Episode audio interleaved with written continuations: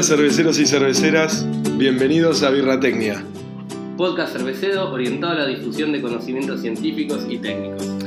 Yo soy Mati, un ingeniero que después de 10 años viviendo en Australia, inspirado en sabores y aromas oceánicos y laburando en cervecerías entre Australia, Nueva Zelanda y Japón, eh, donde fui parte de la Academia Saji, volví a la Argentina para crear dos dingos.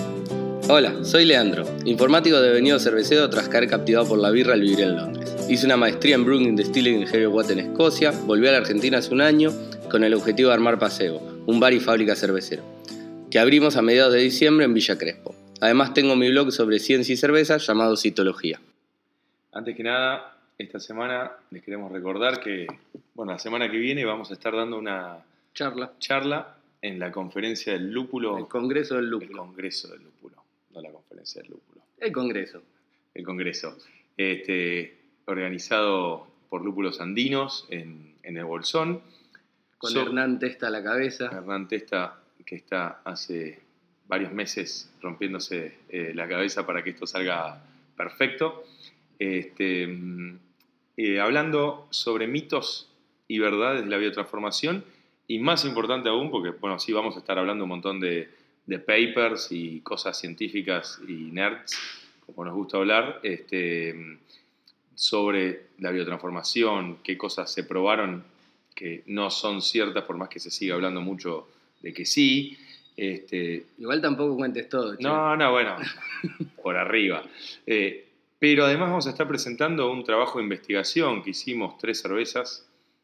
No vamos a decir con qué ni de qué, ya lo vamos a postear más adelante. Vamos a hacer un episodio Completo dedicado a eso. dedicado a eso. Pero una experiencia que hicimos eh, con dos temas relacionados a la biotransformación. Este, así que va a estar súper interesante. Y Sí. además va a haber birras para probar. Además vamos a tener birras relacionadas con esta experiencia para probar. Eh, a ver qué, ¿Qué a ver piensan? qué, piensan, qué sale. Y, y bueno, nada. Así que los que vienen los esperamos, vengan a saludarnos, vengan a, hablar. Eh, la verdad que muchas ganas de conocer a muchos cerveceros ahí, de tomar muchas birras. Exactamente. Y bueno, a ver, este es un episodio un poco distinto. Va volviendo, retomando un poco el estilo de los episodios de las entrevistas. En esta oportunidad, el viernes 24 de enero, estuvo Marco Málaga y Marcelo de Occidenta acá en Placebo dando una cata y aprovechamos que estaban y los agarramos un ratito antes y los hicimos que nos cuenten un poco sobre su proyecto de barricas. Así que sin mucho más, los dejamos con la, con la entrevista que hicimos aquel momento, donde ellos dos cuentan nada, cómo se gestó el proyecto, cómo hacen, cómo encaran algunas cosas técnicas, qué resultados fueron teniendo, qué aprendizajes tienen, qué cosas hubiesen hecho distintas, bueno, un poco de todo. Bueno, muchas gracias Ma- Marco y Marcelo de Occidenta por estar acá con nosotros. Queríamos aprovechar esta oportunidad para que nos cuenten un poco de Occidenta y en específico del proyecto de Barricas. Este, gracias por acompañarnos antes que nada. Y bueno, este, empezamos con algunas preguntas. No sé si quieren presentar un poquito brevemente cada uno y el rol que tiene cada uno dentro de Occidenta. Antes de eso, puedo decir, eh, la verdad que los quiero felicitar porque realmente todas las botellas que probé del proyecto Barrica me volaron la cabeza. Este, muy, muy bueno lo que están sacando, así que eh, cuando lean, me contó que acá en Placebo iban a hacer la cata, eh, dije espectacular, porque realmente están haciendo algo muy bueno. Así que Sí, además han ganado un montón de premios. Algo bien están Algunos. haciendo. valida, valida. Eh, bueno, Si quieren Bueno. contar un poquito sobre cada uno para poner el contexto. Bueno, eh, Occidenta tiene, ya estamos llegando al tercer año y el proyecto Barricas arrancó más o menos a los seis meses de- del lanzamiento comercial y fue una de las de las tantas locuras en la que me embarca Marco porque fue realmente monstruoso la, la- la cantidad de barricas que me pidió en un momento y yo realmente me asusté, pero bueno, acá están los resultados de toda la experiencia que, que tiene Marco y que vuelca a nosotros, así que estamos muy contentos con el resultado.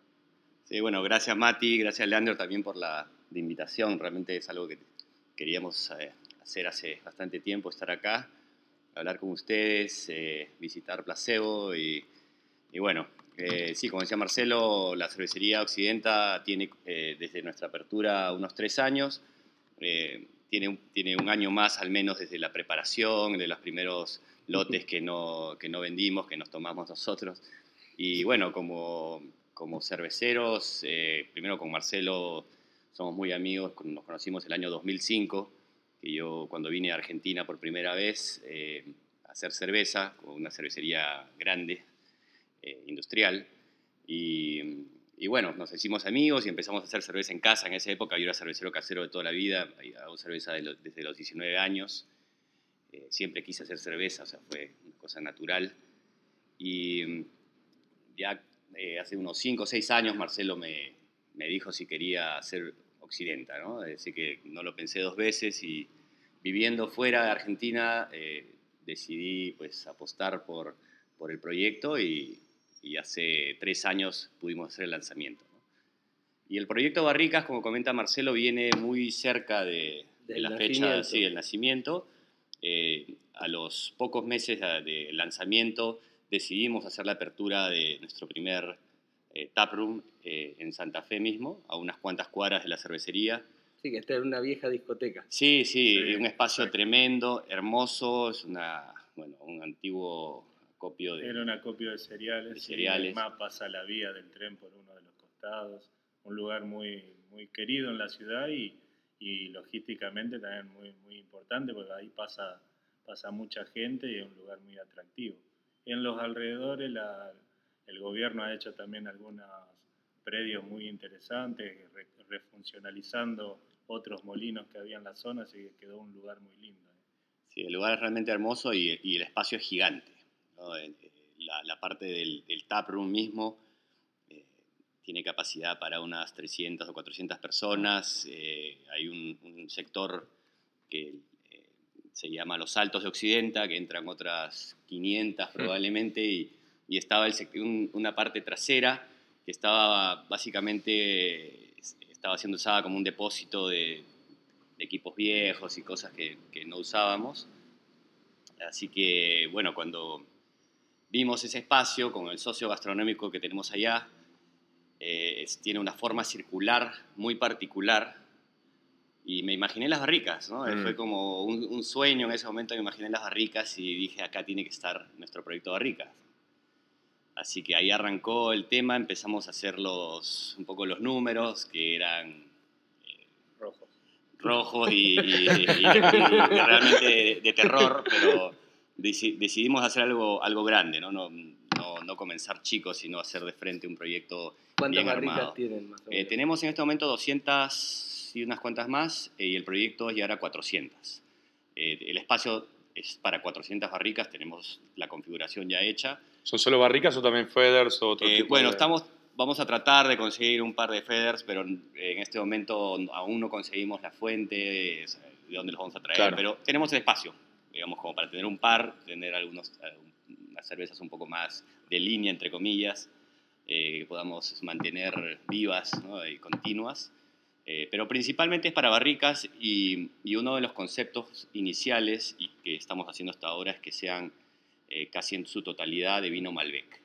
Eh, yo he trabajado en otros proyectos de barricas y, bueno, eh, en muchos casos se dedican solamente a hacer barricas de Bourbon o de otros tipos de destilados, principalmente de Bourbon.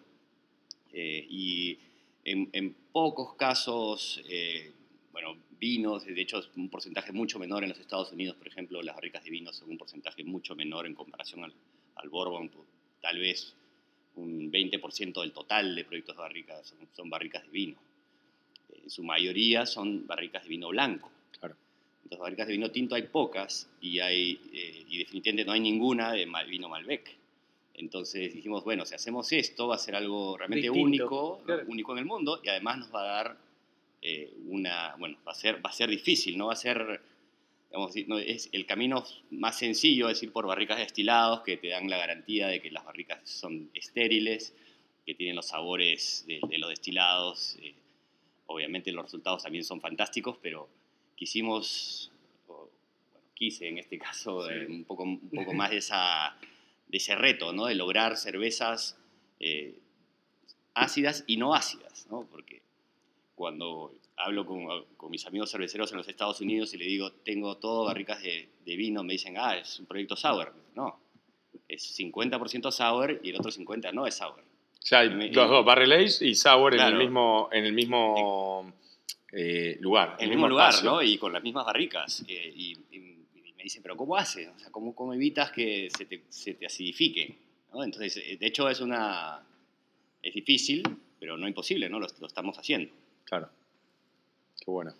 Y entonces todas 100% de Malbec. En este momento sí. Y todas de un, de un mismo origen, son todos roble francés o americano? ¿Son eh, todas del mismo tamaño? ¿Cómo, cómo hacen? Son todas del mismo, del mismo tamaño, son de las barricas de 225, eh, pero lo que hemos sí tratado de hacer es que sean de diferentes bodegas y de diferentes tipos de, de roble. ¿no? Entonces tenemos eh, tonelerías importadas, la mayoría, podría decir un 70% son tonelerías importadas, francesas en su mayoría. Eh, tonelería nacional con, con, roble americano y roble francés y tenemos algo de tonelería nacional con, con unas maderas, bueno, roble argentino. Y el plan es, es tener algunas barricas también de, de Bourbon, eh, otros destilados, eh, barricas de Amburana, están en, nuestros planes. Los Fodders también conseguir algunos. O sea, estamos a mitad del camino, eh, pero la idea es tener variedad de todo. De hecho, cada lote que nosotros hacemos que sale de la planta eh, llena aproximadamente 6 a 7 barricas y tratamos de que vayan a diferentes barricas, que no sean todas iguales, ¿no? para ver esa, evolución, eh, qué, es lo que sucede y, y, bueno, también está la posibilidad de hacer blending para, para lograr cosas diferentes.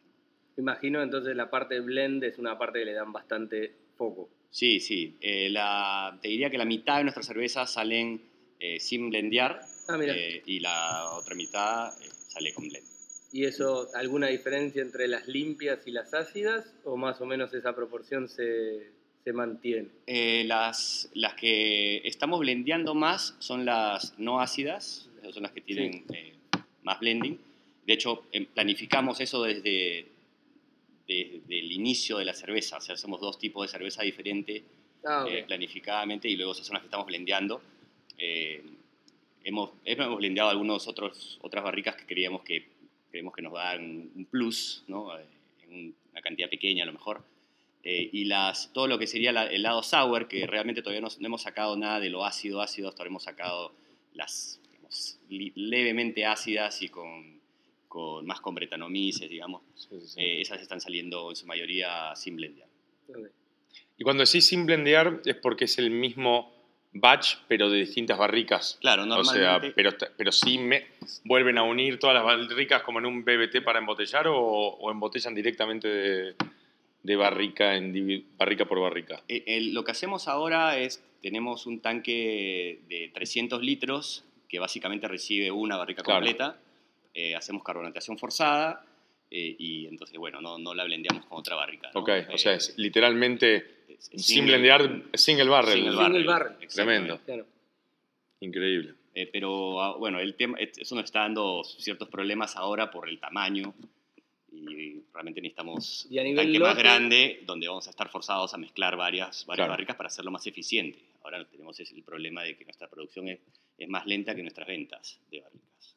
Ah. O sea, nuestra producción de embotellado, digamos. Las barricas están ahí listas para ser envasadas, pero ¿Y eso lo dice en la etiqueta de la cerveza? ¿Dice qué lote es, qué barrica es? O... No, no, no hemos llegado a tanto. Dice la fecha de envasado, del embotellado, con y, bueno, por ahí entonces los meses de añejamiento. Entonces, de acuerdo al lote, que puede ser la misma cerveza, que hoy tiene 12 meses, y la siguiente dice 13, 14. Y, y, bueno, por ejemplo, tenemos algunas cervezas que se nos están empezando a pasar ya de añejamiento eh, hay demasiadas notas de, madera, por ejemplo, en las cervezas, sobre todo las más suaves, que las queremos sacar y, nos están ganando. ¿no? Entonces es un problema que, bueno, ya, hemos, ya sabemos cómo resolverlo y creo que es una de las preguntas que nos ibas a hacer de qué cosas es lo que necesitamos. Por, por, ejemplo, ¿qué te hubiese gustado encarar distinto si tuvieras que hacer todo este proyecto de nuevo? Si bien hace poco que arrancaron, dentro de todo, dos años y medio más o menos, Este, ¿qué, ¿Qué cosa, qué aprendizaje interesante tuvieron en este tiempo? Bueno, hay muchas cosas, ¿no? De hecho, la ubicación está fuera de la cervecería. Idealmente, si van a tener un proyecto de barricas que esté en la cervecería, al lado, ¿no? cosa que no tiene que estar haciendo los movimientos de, tan grandes de volumen de cerveza que hacemos nosotros.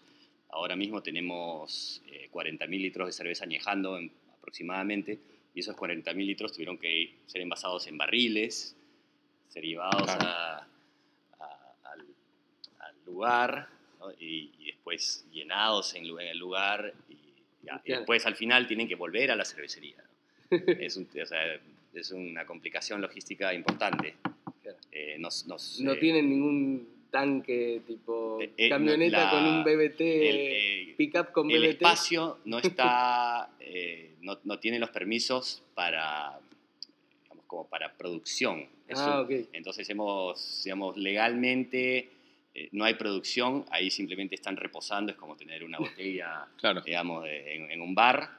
Tenemos botellas, de hecho botellas de diferentes cosas en el bar, tenemos barriles en el bar, y cuando nos preguntan qué es eso, ah, ahí no se toma nada. no, entonces hemos sacado, la hemos sacado un poco fácil por ese lado, porque alguna vez fueron inspectores a querer cerrarnos el espacio, pero Sí, por esa razón. Claro, es que de verdad no hay nada que está eh, técnicamente siendo producido, está, está ahí esperando, ¿no? O sea, algo novedoso fue, fue difícil de, explicarlo. Claro. Eh, y bueno, la cerveza solamente está ahí haciendo el, añejamiento, el reposo, todas las otras actividades. Ocurren en la fábrica. Claro. Todas las otras las o sea, el embotellado también es en la fábrica, todo. O sea, va y vuelve. Y vuelve. lo pone en este tanque de 300 litros, va a una camioneta y con eso no, vuelve. No, va, vuelve en barriles de 50, ah, en barriles. litros. Ah. Sí, sí, es un... Ah, es, Ya tenemos que... Hay doble lavado de barriles, transportes, es un, es un quilombo importante. Eh, el espacio como espacio es increíble, de hecho, eh, como es, eh, tiene esta forma circular, toda la parte central tiene mesas, lo utilizamos para eventos, cena maridaje. Es un lugar muy lindo y bueno, ese es uno de los, de los valores, digamos, que da el taproom y la gente va por eso, a ver eso. Es un lugar que se está convirtiendo en un espacio turístico, porque no hay nada así en, Santa Fe y... Hasta Mendoza no hay nada parecido. La de Zucardi se me hace, me viene a la cabeza una cava redonda, circular. Zucardi es lo único. Sí, eso, eso bueno, tiene sus pros y sus contras, pero bueno, desde, el punto de vista de producción, eh, en el futuro, eh, cuando hagamos nuestra nueva planta, porque nuestra cervecería se va a quedar sin capacidad relativamente pronto, y estamos planificando la nueva cervecería que va a estar en una ubicación diferente, en esa cervecería vamos a tener un sector de barricas no tan lindo, va a ser un poquito más industrializado, digamos, con, con las, digamos, eh, en, líneas, ¿no? No, va, no, va, no, va, a tener esta forma rara. Eh, pero bueno. Ahora, en la, en la nueva que están planeando, ¿piensan separarlo físicamente o no creen que eso es necesario? Viste que hay mucha, por ejemplo, la gente de The Brewery en Estados Unidos que tiene, tiene tres eh, fábricas distintas, una para las cervezas limpias, después está la de las Barrel Age y después el Terro, el proyecto sí. que es el que es 100% eh, wild.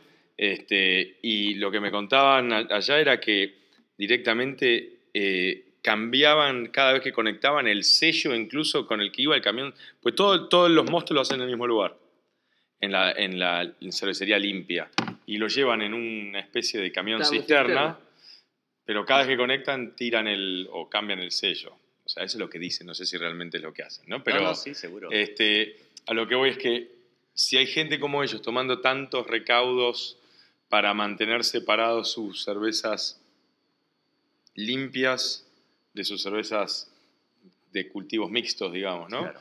¿Cómo cómo hacer para si está todo cerca que no afecte, más pensando en una, una cosa es un brew algo que se, se, consume en el momento o rápidos, pero cuando estamos pensando en embotellado de la línea limpia o enlatado de la línea limpia y estabilidad en, en góndola se convierte más complicado. Claro. No, la verdad es que nosotros, bueno, por mi experiencia trabajando en, en muchísimas cervecerías el tema de limpieza es crucial, ¿no? Entonces tenemos protocolos de limpieza que son muy estrictos para todos nuestros tanques, nuestros, nuestras mangueras, nuestros barriles, bueno, etcétera. Todo lo que donde va a pasar la cerveza eh, tiene protocolos muy estrictos de limpieza y, no tenemos miedo de contaminaciones cruzadas. De hecho, en nuestra misma cervecería eh, tenemos diferentes levaduras. Eh, eh, hemos tenido fermentaciones 100% Brett. Eh, tenemos fermentadores en este momento con lactobacilos. Mantenemos nuestro propio cultivo de, lactobacilos. Tenemos nuestros tanquecitos de, con diversos tipos de bretanomices todos en el mismo espacio, hacemos, usamos las mismas mangueras para transferir, las mismas bombas, eh, nunca hemos tenido un lote contaminado. Embotellamos eh, una, la misma... una buena parte de nuestro, bueno, una buena parte de nuestra producción, eh, 15-20% es embotellada. Tenemos una embotelladora Mejín eh, de seis cabezales que va más o menos rápido y nuestra cerveza, bueno, la distribuimos por todo el país y nunca hemos tenido un caso de contaminación. nunca ha habido una queja por, esa es la misma línea de embotellado que embotellas... No, no, es la misma que embotellamos las barricas. Ah, es otra embotelladora, pero me refiero que en... eso demuestra que las mangueras comparten mangueras, comparten espacio. Bombas, eh, eh, todas esas cosas, ¿no? Eh, y, como te digo, hemos tenido fermentaciones 100% Brett, ¿no? En, en, tanques grandes. y, bueno, no hemos, nunca hemos tenido eh, digamos, ese problema y tampoco el temor, ¿no? Sí, obviamente el recaudo, cuando hacemos algo, por si acaso, chicos, ya saben, pero eh, siempre seguimos el mismo protocolo, no es que... Sí, sí, sí. Entonces, en el tema de barricas, eh, nosotros tenemos las barricas una al lado de la otra, no tenemos ningún temor de que una barrica vaya a contaminar la otra. De hecho, no hemos separado la mitad de este lado para claro. sour, la mitad, o sea, están mezcladas. hemos sido un poco desordenados al inicio, sobre todo para llenar barricas, y bueno, tenemos de todo, al lado de todo, y no hemos tenido, eh, no, realmente no hemos tenido ninguna falla hasta ahora y, y, bueno. No, ¿Y hacen control microbiológico? ¿Se tienen, mandan al eh, laboratorio? ¿O es simplemente un tema eh, a nivel organoléptico? Sí, nuestros controles son muy sencillos. bueno, nuestro laboratorio es muy básico. hacemos las clásicas mediciones de densidad, de pH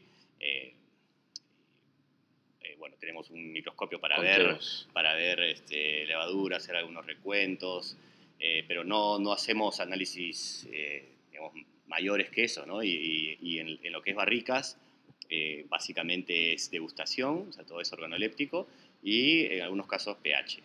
Fuera de eso no hacemos nada más. si la, la, birra tiene buen sabor, es que está bien y, y listo, ¿no? Está bien. ¿Y el producto envasado ustedes pasteurizan o, o sea, digo, en función del riesgo ¿no? que puede llegar a tener eh, em, o no? No, no, no, no, no, pasteurizamos ninguna de nuestras cervezas, eh, ni las que van en botellas, ni las que están en, eh, en barricas. ¿no? Ni las de barricas. Ninguna. perfecto, perfecto. Y a nivel de preferencias entre sours y barrel aged, a nivel personal, a nivel brewer, ¿qué te, qué te llama más? Wow, no, realmente todo creo. O sea, soy. A lo mejor Marcelo tiene alguna preferencia, pero mm, a mí particularmente eh, me gustan todos los tipos de cerveza. Eh, de hecho, cuando, cuando voy a las competencias en Estados Unidos, me inscribo en Barrel y pido Sours, pido Wild, pido Experimental, eh, Imperial Stouts creo que hay birras para todo momento. Y a nivel de elaboración también. Sí, a nivel de elaboración, exacto, exacto. De, hecho, tenemos todas, creo que tenemos, nos faltan algunas pocas, pero tenemos de casi de todo. De la escuela belga, estamos haciendo algunas pastry stouts, eh, tenemos estado, imperial stouts con frutas, tenemos sour con frutas, sin frutas, eh, mixed fermentation con diferentes tipos de bretanomices, eh, no tan ácidas. Algunas cervezas ni siquiera las podemos catalogar bien eh, como estilos, digamos, y nos cuesta, por ejemplo, mandarla a una competencia porque no, digamos, no es ni muy sour, ni muy... ni tiene mucho carácter de la están buenas para tomar. Están buenísimas, ¿no? Eso es lo que importa. Sí, sí, sí. De hecho, sí, de hecho tuvimos una, una cerveza que mandamos a POA eh, y, y que Peter de, Purpose Brewing. fue uno de los jueces, ¿no? Y, y él, bueno, manda en, sus comentarios, dice, estas son unas mejores cervezas que he tomado en mi vida, le puse un súper puntaje, pero dice, no califica con el estilo, claro. pero está increíble, mándenme una caja, por favor. ¿Se la mandaste? no, no, no, tengo que, ahora, ahora la voy a ver en Panamá, así que la voy a, en Costa Rica, voy a ver una botella. pero no sé, ¿tienes alguna preferencia? No, a mí me, me, gustan todas las cervezas, me, me encanta hacerlas y experimentar, pero bueno, las experimentales en los concursos y en las, en las exposiciones, por ahí hay algunas que todavía no estoy, no estoy, llegando a entenderlas, así que prefiero generalmente ir por, por, por, un camino más del centro. Pero, pero estoy poco a poco entrando en eso, que yo lo conocí ahora en la Expo de Chicago, la verdad que no, no había tenido tanta experiencia con ese tipo de cervezas y bueno, me están gustando todas. el, camino de las Sours es un camino de vida. Sí, sí. sí. de hecho tuvimos la suerte de ser invitados al, al FOBAP, que es el Festival of Barrel Age Beers, eh, que lo hacen una vez eh, al año en Chicago, en noviembre. Eh, hace, creo que 17 años que lo hacen. Es el festival más grande de cervezas añejadas en barricas del mundo. Van más de más de 400 cervecerías y además de 500 cervezas en el festival mismo. Y lo interesante del festival es que clasifican la ubicación de la cerveza por el estilo. Entonces están todas las, digamos, las sours, están las sour con fruta, mm. eh, están las mixed fermentation, que no son sour. Ahí, por ejemplo, estábamos nosotros con, con nuestra cerveza. después están, bueno, Imperial Stouts, hay Porters, hay pastry, está todo separado. Eh, no importa si, si, la cervecería llevó dos, lo, claro, lo máximo que en una punta pueden estar separados, exacto. Y es, muy bueno porque te dices, bueno, ahora entro a probar sour con frutas. Y, hay 50 ¿no? de cervecerías increíbles, una al lado de la otra y vas con el vasito probándolas todas. A nivel em, limpieza de barricas antes de, de llenar, ¿no? Con una con un mosto nuevo. ¿Tienen algo, alguna, o sea, algo en particular? O sea, hacen. El concepto de ustedes es usar la microflora que hay en la barrica o llevarlo a cero intentar limpiarlo lo más neutro posible para después ustedes agregarle su propia microflora. ¿Cómo, cómo hacen esa limpieza? ¿Cuál es el concepto? De, de, las dos cosas. O sea, tenemos eh, más o menos un 30% de las barricas nuestras han pasado por una esterilización, una limpieza con vapor, no es vapor seco, es un vapor húmedo, pero está muy cerca, la generación del vapor muy cerca a donde está la barrica, así que hay relativamente baja condensación. Hmm. Eh, y tenemos un, protocolo, son tres, eh, tres esterilizaciones, cada una dura 45. cada uno. Ah, 3 de 45 minutos. ah, un montón. Un montón. Eh, entonces, después de cada esterilización, eh, hay un. Se vuelca lo que hay. Entonces, esas barricas, ese 30% de barricas que esterilizamos son las que, eh, en las que nos queremos asegurar que, no, que haya al menos menos carga microbiana y son las cervezas que, que no queremos que tengan claro. Este, características de, de, otras, de otras cosas que no son la levadura que ya tuvo la, la cerveza que va a ir. ¿no? Entonces son generalmente las, las barley wine que hacemos y las eh, imperial stouts, ¿no? Esas son las que están yendo a esas barricas. Eh, pero tenemos algunas barley y algunas stouts que han ido a barricas sin esterilización porque queremos ver qué pasa.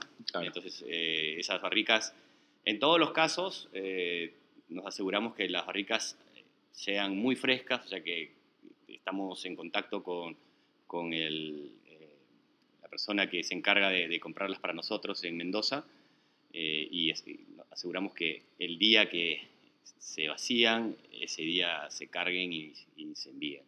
Y tenemos la cerveza ya hecha, lista, esperándolas, cosa que llegan a la planta. La única evaluación que hacemos de esas barricas es organoléptica, sacamos el tapón, olemos, está bien y, se llenan.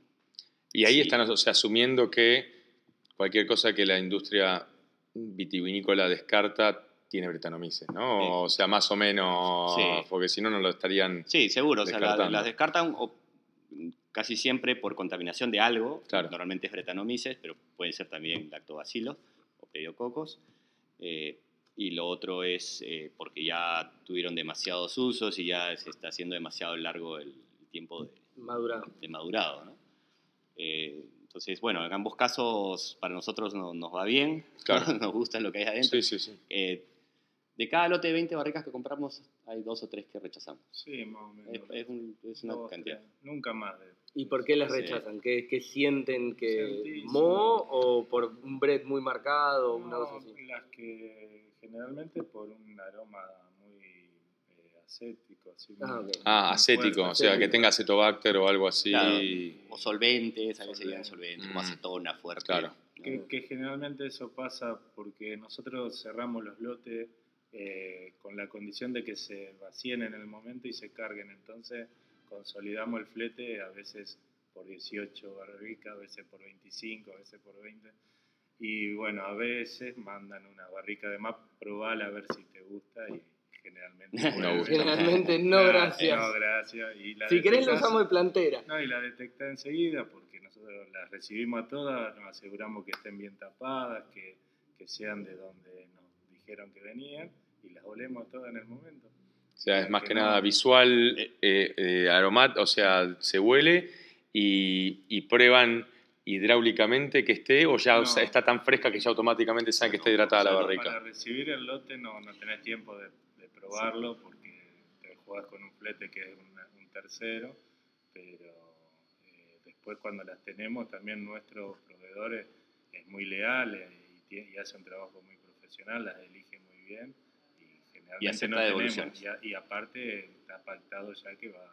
Las que no nos sirven como nosotros las esperamos, las devolvemos. ¿Y, hacen alguna limpieza igual a todas las otras barricas? O sea, el proceso de esterilización en las barricas para barricas tipo de cerveza barrel age limpias, sí, pero las otras... No hacemos nada. Nada. nada o sea, quieren buscar todo lo que esté ahí, que esté. Todo, exactamente, exactamente. Y al, inicio, obviamente, teníamos más temor. Eh, cuando arrancamos eh, estábamos con más dudas, de hecho hicimos pruebas hidráulicas al inicio, eh, bueno, todo la, el clásico apaga la luz para ver si se ve la luz, eh, llenábamos con agua a ver si habían fugas, o sea, después la, esterilización supuestamente era no solo para esterilizar, sino para hidratarla y que, y que, se selle lo más posible, pero luego empezamos a ver que realmente la cantidad de fugas que teníamos era muy poca, muy baja, muy chiquitas, entonces empezamos a hacer pruebas sin.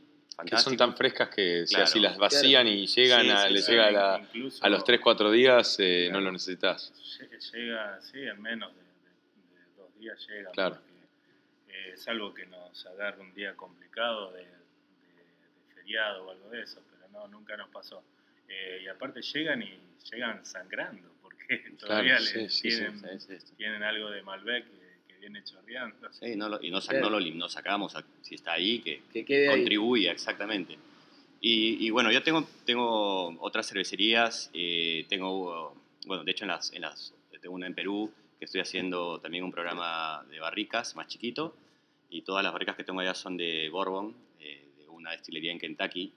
el primer lote, digamos, que tengo es, de, de allá. Pisco, ¿no? De pisco? No, el pisco peruano no se añeja. Ah, ok. Eh, en Chile sí se añeja. Entonces, eh, bueno, de hecho, el, plan de la cervecería es conseguir algunas barricas, no de pisco, pero sí de vino chileno, eh, que es más fácil de llevar a, Perú que las barricas de, Mendoza, ¿no? Porque tienen que pasar desde Argentina. así que bueno, pero bueno, la experiencia con barricas de, de Bourbon y también en los Estados Unidos tengo barricas de, de diferentes tipos. Tengo barricas de tequila, tengo barricas de de algunos vinos europeos fortificados, eh, de Jerez. Uy, qué bueno Jerez. Eh, bueno, hay, hay, de todo allá. Pero bueno, en, en, su mayoría, por ejemplo, las barricas de Bourbon que vienen de los Estados Unidos son increíbles porque esas son, son barricas que garantizado no te van a fugar. Si es que están, o sea, si, si vienen de una fuente confiable, eh, vienen garantizadas. Es más, normalmente vienen a, a, presión porque cuando son testeadas, hacen los, los, dealers, digamos, hacen, hacen, pruebas y normalmente los climas son fríos o los huerjas son fríos y lo, tapan y cuando llega el tuyo eh, lo, destapas y sale, está presurizado realmente y sale ese aroma a bourbon increíble. Sí, a mí, a mí me pasaba en Australia cuando me llegaban las barricas, nos llegaban las barricas de, de bourbon americano y que las abríamos y siempre le quedaban, al, girabas, la, la, la, movías para adelante y para atrás y se escuchaba que había un par de litros, dos o tres litros, y siempre era, bueno, tú la dabas vuelta y te llenabas mínimo una botellita de bourbon era lo mejor que podía pasar. Sí, sí, sí. Era el, premio del cervecero que estaba moviendo la barrica, sí, sí, sí, sí, ¿Llegó con algo? No. Y a nivel de control de temperaturas, ¿tienen algo en la sala esta o clima santafesino? No, no, tenemos, el lugar está muy bien aislado.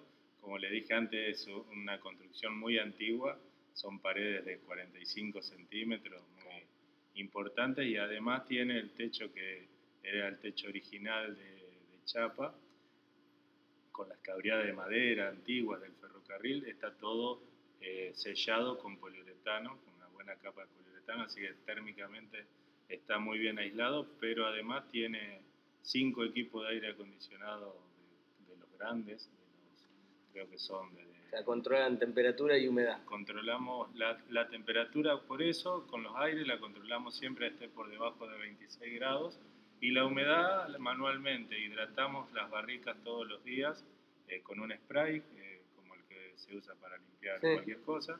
Eh, lo hidratamos constantemente para que estén siempre humectadas, porque la, función del aire acondicionado, además de secar, es secar, así claro. esa es una, cosa que lo hacemos manualmente. ¿Y problemas de hongos por tirarle así? No, no, eh, no. Tuvimos problemas de hongos cuando nos agarró eh, la pasión inicial que lo hacíamos todos los días, mañana, tarde y noche. Después empezamos a, espaciarnos un poco más hasta que llegamos al punto de que ahora eh, no, no surgen fugas, se notan bien hidratadas las barricas y tampoco tenemos hongos. Claro. Pero sí, al principio, por falta de experiencia, hidratábamos. Sí, ahora hidratamos eh, en verano cada dos semanas, cada dos veces por semana, perdón, unas dos veces por semana. Eh, o sea, no, lo hacíamos sí, y, y, en, o sea, el control de temperatura solamente en los meses de verano. Ah, claro. Eh, en invierno es a lo que baje. ¿no? Entonces, unos tres meses al año están prendidos los aires y, no permanentemente, ¿no? Claro, sí, sí. como el espacio, el espacio también se utiliza para reuniones y otros eventos, realmente no se puede dejar que se vaya demasiado porque si no es imposible usar. ¿no? se puede usar, no se puede estar. Pero bueno, filosóficamente no, hay, no tenemos mucho problema con la subida de temperatura. Eh, se aceleran los procesos, obviamente. Eh, lo que hemos visto a veces que se nos ha ido la temperatura un poco más allá del 26, porque algunas veces 30 grados, y ahí, eh, ahí sí empiezas a ver potenciales problemas de fuga. Porque el volumen se empieza a expandir internamente y si hay algo una microfuga se agranda. Y, claro. Entonces, sí, por ese lado es mejor controlarlo a, tratar de mantenerlo en todo caso a una temperatura más constante. El frío eh, no hace nada. El frío alarga los tiempos. Alarga los tiempos. Pero, Santa Fe tiene muy pocas días de frío. no, no se caracteriza por ser un lugar fresco. No, no, para nada. Y el, las cervezas que, o sea, las barricas que le agregan fruta para que haga una refermentación, o sea, ahí selladas no están, quedan, le ponen como una especie de, de airlock, o, eh, o blow off o algo así. Sí, para, tenemos el riñoncito. Claro. Ah, mira. El, el, casero. Sí, el casero, el tapón. El tapón que tiene un agujero para que le entre el, el, airlock normal. Okay. Sí, usamos los tapones originales de la barrica perforados para que entre el aire. ¿Se usan los tapones de madera? Porque acá se usan mucho tapón de madera o los de, silicona, de silicona. Los que vienen uh, con la barrica, que es porque el agujero es más grande que la boca del Claro, claro. Así que usamos eso. No, pero funciona muy bien. Hace, su trabajo. Sí, de hecho tenemos también a las que ponemos bretanomices, eh, les ponemos airlock, están generando... Porque están constantemente, claro. Claro eh, y nos damos cuenta, ¿no? Cuando hacemos, cuando pinchamos, nos hacemos la perforación, uh, taladramos las barricas para ver algunas salen con harta presión.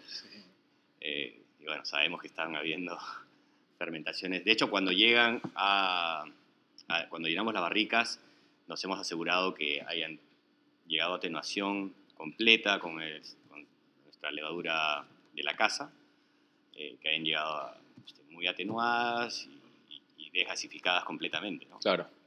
Eh, entonces cualquier gas que se genera son por, Por fermentaciones secundarias. secundarias de, de, lo que está en la barrica o de lo que hemos puesto o por las frutas, obviamente, si añadimos frutas, ahí sí.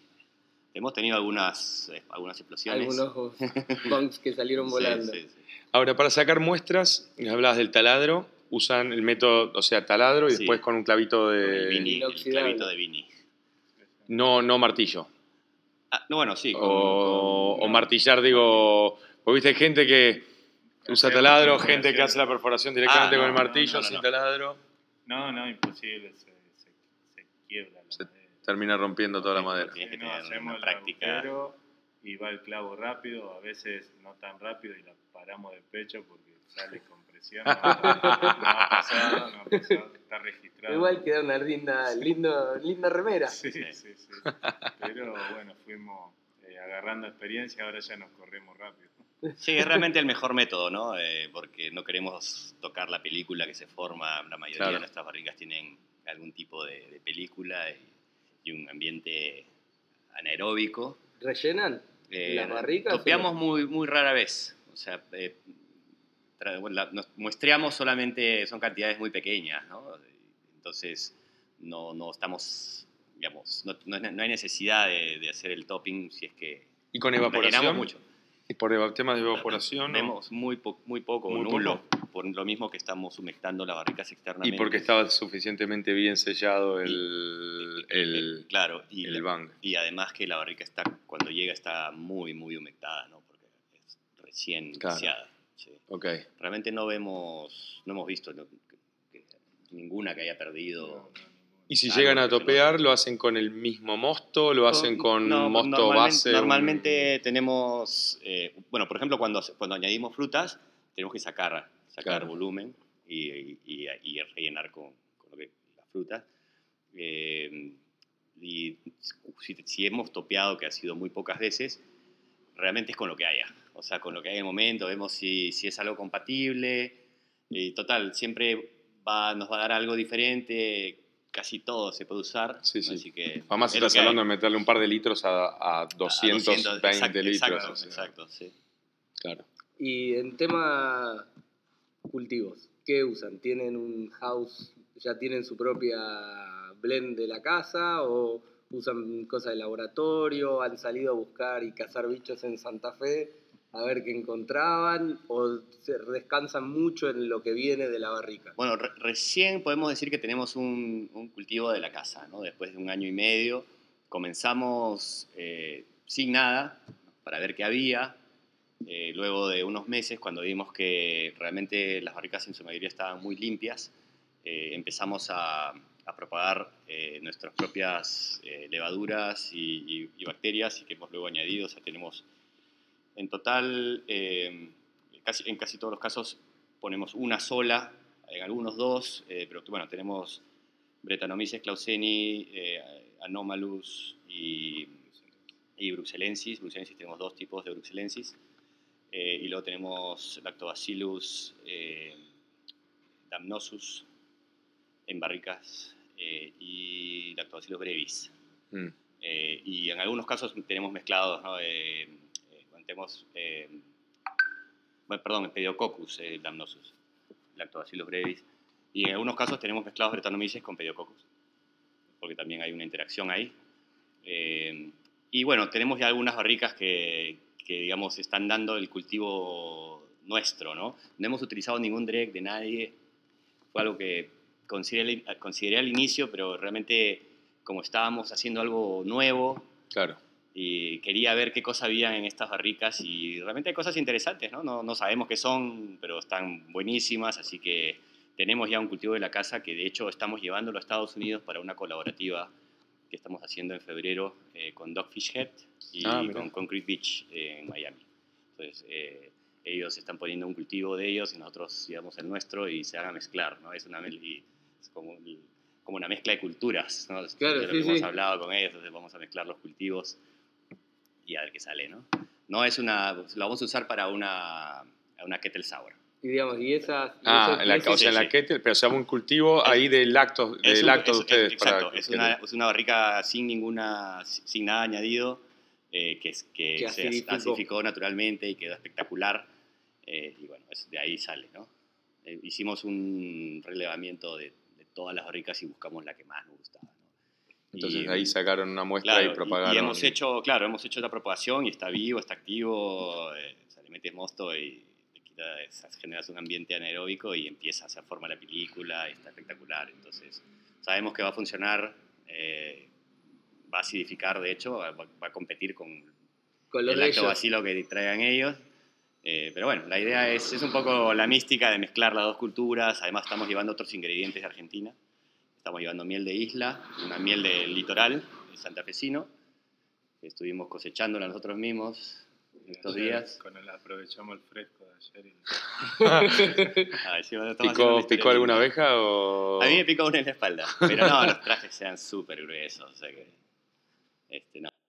Siendo para el lado de, de cervezas de fermentación espontánea y salvajes, silvestres. salvajes. salvajes, ¿no? Este, ¿Tienen algo por ahí? ¿Hicieron un cool ship? Eh, ¿Están pensando en hacerlo? Eh, no, no, tenemos en este momento un cool ship, no hemos hecho ninguna fermentación que sea 100% salvaje. O sea, todas las cervezas que tenemos en barricas han sido fermentadas eh, primero con una levadura Saccharomyces eh, de diferentes tipos, ¿no? Hemos usado varias, pero no hemos tenido ninguna que haya fermentado salvajemente. Sí hay, obviamente, refermentaciones salvajes en las barricas que no inoculamos, eh, pero en el futuro, para nuestra nueva planta, tenemos un pequeño sector que vamos a dedicar para un cool ship eh, que va a tener un tamaño importante. y el plan es utilizarlo en invierno, bueno, seguir más o menos el método, la lógica ¿no? y lo probado que funciona y bueno, ver qué sale, ¿no? Eh, el nuestra, invierno de Santa Fe, o sea, sí, sí, nuestra, el verano belga. La ubicación, de la, la, ubicación de la nueva planta va a estar básicamente a orillas del, del, río. Uy, qué lindo. Entonces tenemos una microflora bien litoraleña, eh, así que vamos a ver qué sale. Algo interesante seguro. Seguro. Y pasando al tema de envasado de las cervezas, un poco comentaron que las tienen que hacer el trasvase de un lugar a otro, la logística, esta complicación. A nivel equipamiento, dijeron que no comparten la línea de embotellado. ¿Qué recaudos tienen? Pasteurizar, dijo, dijeron que no pasteurizan nada, ni sus líneas, su birra de base, ni las eh, líneas de línea barrica tampoco. Contanos un poco, cuéntenos un poco de eso. Eh, si, querés, lo comento yo. Tenemos un tanque de aproximadamente 300 litros en una cabina refrigerada que puede mantener tranquilamente el 0 grado.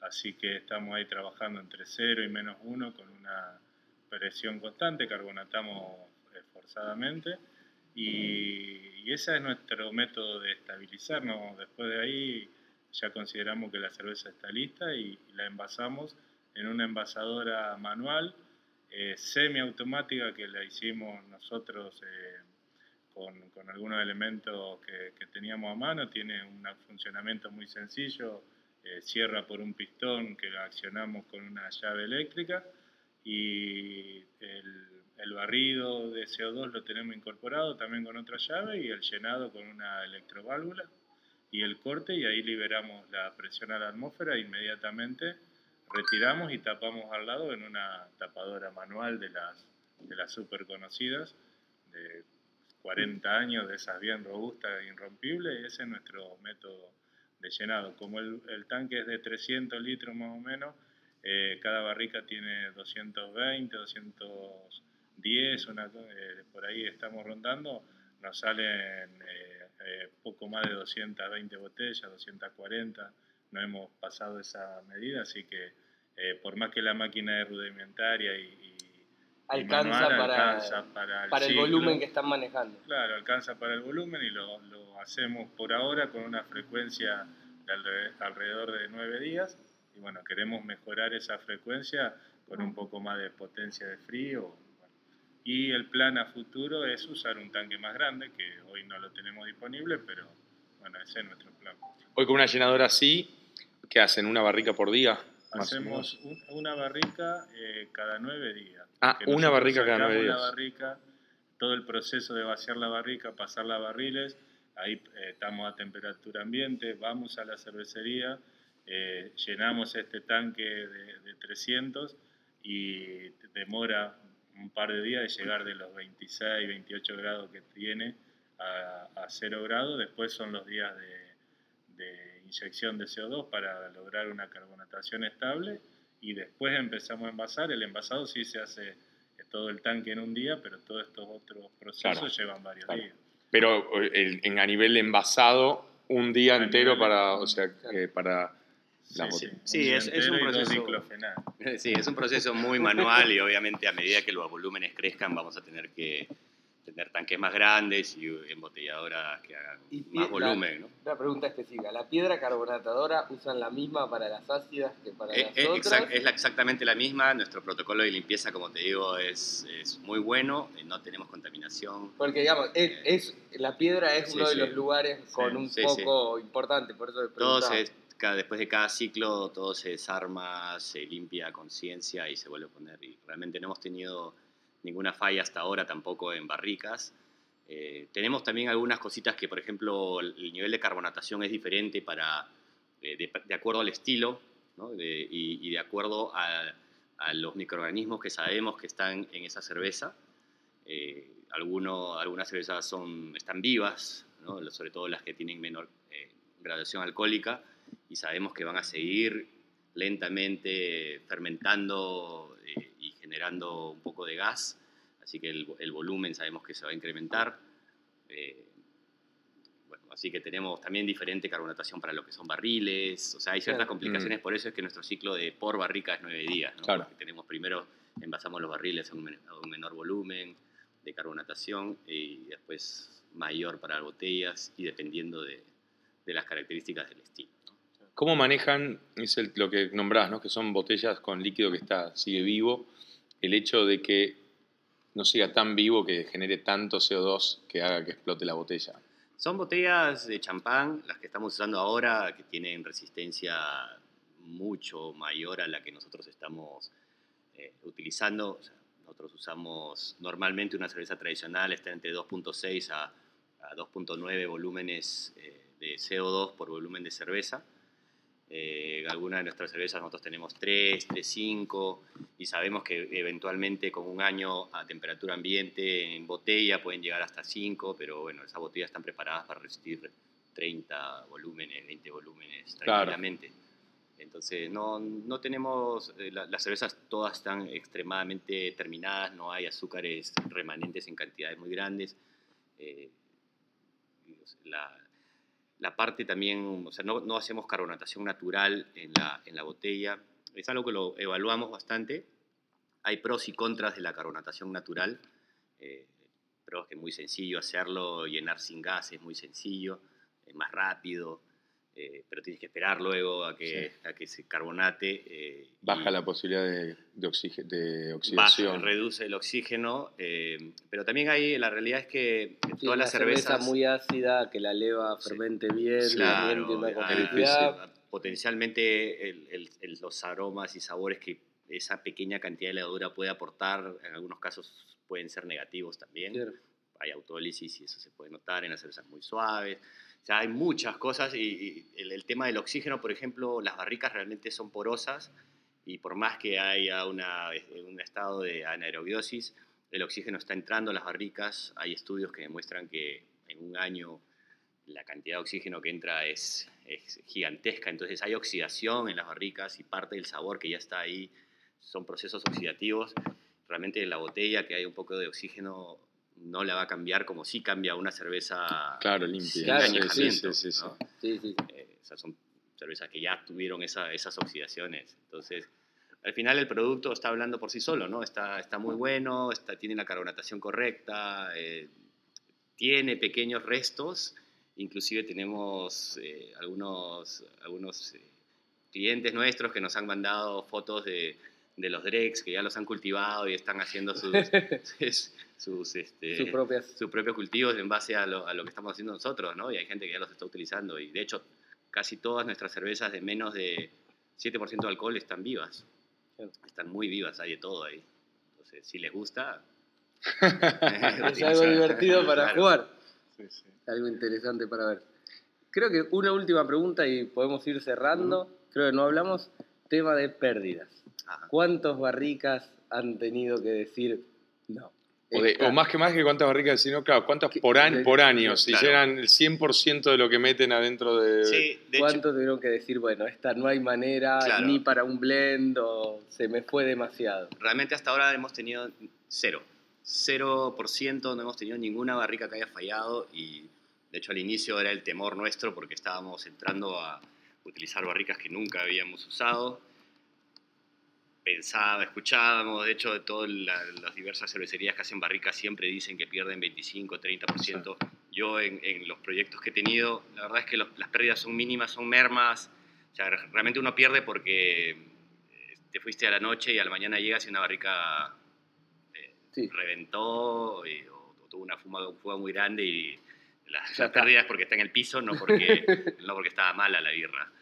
Eh, y no hemos tenido ninguna barrica que esté mala. Eh, tenemos barricas que van lento, otras que van un poco más rápido, pero ninguna que haya tenido una contaminación con algo que sea feo. Claro, O sea, todo digas, lo que o probamos el nivel está de bread bueno. que tenga, vos digas, no, no encuentro Claro, como dónde engancharlo, o una acidez O intolerable, acetobacter. o o- acético. Claro. Tenemos de toda la, tenemos una barrica eh, que tiene acetobacter, pero de hecho es a una cantidad muy baja y la estamos controlando y es algo que de hecho pensamos usar en el futuro en alguna, Claro, algún alguna imperio. Sí, sí, no, es Sí. que como, como un poquito de, de frescor le viene Sí, a sí, muchas sí. cervezas le viene Claro, muy o bien. sea, de hecho hay muchas cervezas de estilo belgas, ¿no? sí. Bruns o, o Flanders Flanders Red, Red. tiene Es una característica Claro. del estilo. Exacto, exacto. Entonces no, no tenemos nada que, que tenga pues características aromáticas como no sé, fecales, por ejemplo, que, es, que puede pasar, Sí, ¿no? sí, sí. Y que no, y que bueno, eso no lo quitas con nada, ni blendeando, ni, ni rebajándola, ni... Pero felizmente hasta ahora toco barrica, no, ninguna, y esperamos que, Que así siga. y luego tenemos pérdidas en, en la- bueno, entre todas las transferencias que hacemos, idas y vueltas y restos, eh, sedimentación, eh, pérdidas entre 15 a 25%, eso sí es algo medio inevitable. ¿no? Eh, más, más grande cuando utilizas cosas que le metes a la barrica como frutas, por ejemplo, ahí Claro. pierdes mucho. Eh, y luego en, en envasado, bueno, también tenemos precipitación de, de- de sedimentos, ¿no? Que se forman, la película misma, en algunos casos se, se forman películas muy gruesas, y, y bueno, eso acá se acaba mezclando al final, hace como un barro que no, no, no se puede utilizar para nada más que para a lo Claro. mejor sembrarla en otra barrica. ¿no? O sea que neto, ponerle de una barrica de 220, sacan 180 Sí, más o menos, sí. 175 Por ahí, litros. en promedio a lo mejor 190, por ahí, eh, más cerca de 200. Ok. ¿no? Entonces ya eso está todo incluido dentro de nuestro análisis de costos, por ejemplo. ¿no? Sí, sí, sabemos, sí, ¿no? sí, sí. Ya sabemos que está, eh, que está ese nivel de pérdida. En cuando haces eh, cervezas no ácidas, eh, la pérdida es menor. Eh, en algunos casos, el, el tema más que nada ahí es evaporación. Si manejas bien el tema de humectación de barricas, tus pérdidas pueden ser 5%, porque no hay casi precipitación. Claro. Entonces casi que todo se utiliza. Bueno, Bueno, muchísimas gracias. Muchísimas gracias por estar acá, a los dos. Gracias. la verdad que un- una muy linda experiencia y muchas gracias por todo lo que han compartido. No, por favor, los esperamos en, en Santa, Santa Fe, Fe. para mostrarles el proyecto que está cada vez más grande y más impresionante. El olor al entrar a ese lugar es alucinante. Eh, así que traten de darse una vueltita, está solo a cuatro horas y media de acá. Genial. Genial. Y, y esperamos que esta charla haya inspirado o inspire a muchos a empezar a probar Sus propios proyectos. sus propios proyectos de barricas y que esto empiece a tomar más masa crítica ¿no? en, en el país, que es algo que Falta. falta desarrollar más. Así que genial. Muchas Muchísimas gracias. gracias, por venir. Bueno, con esto vamos cerrando el episodio de hoy. Si les gustó y si les gusta el podcast, no se olviden de dejarnos una reseña en la plataforma donde nos escuchan, ya sea Spotify o Apple Podcast. Eso ayuda a que otra gente nos encuentre. También de seguirnos en Instagram, arroba birratecnia. Así están al tanto de cualquier novedad. Eh, además, ahí incluimos referencias de todos los artículos y papers que mencionamos en el podcast. Cualquier pregunta, duda, consulta, comentario, elogio o quejas, ¿por qué no? A birratecnia.gmail. Gracias por escucharnos y hasta la próxima.